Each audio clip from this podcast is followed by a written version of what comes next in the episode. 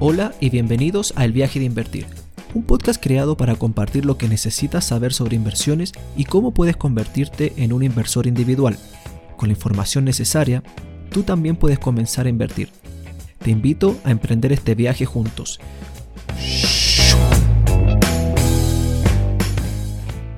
Antes de continuar con esta serie de podcasts, es necesario que hagamos un paréntesis, porque sin duda, si ya han estado leyendo algunos artículos relacionados con el mundo de las inversiones, podrán haberse dado cuenta de que se utiliza muchísima codificación.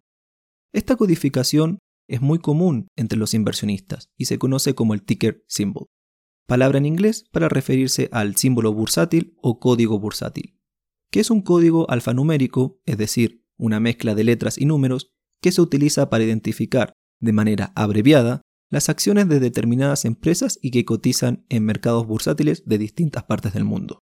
Tomemos como ejemplo la empresa Microsoft, cuyo ticker symbol es MSFT, o la empresa Alibaba del mercado chino, cuyo ticker symbol es BABA.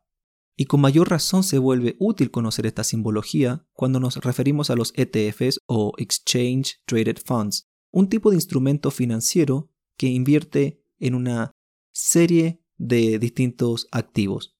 Tomemos como ejemplo el ETF VOO, que le hace seguimiento o más bien replica el comportamiento de un índice bursátil norteamericano conocido como SP500.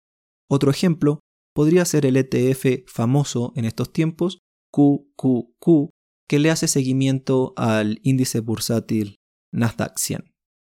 Y con esta breve aclaración, creo que estamos en condiciones de pasar a los siguientes episodios. Permanezcan sintonizados, porque en la próxima entrega estaremos revisando el significado entre posiciones dentro del mercado bursátil y órdenes de compra. No se lo pierdan y recuerden que invertir es para todos y el momento de invertir siempre llega.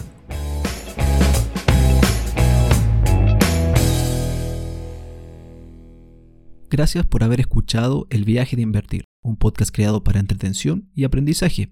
Recuerda suscribirte y no olvides que invertir es para todos.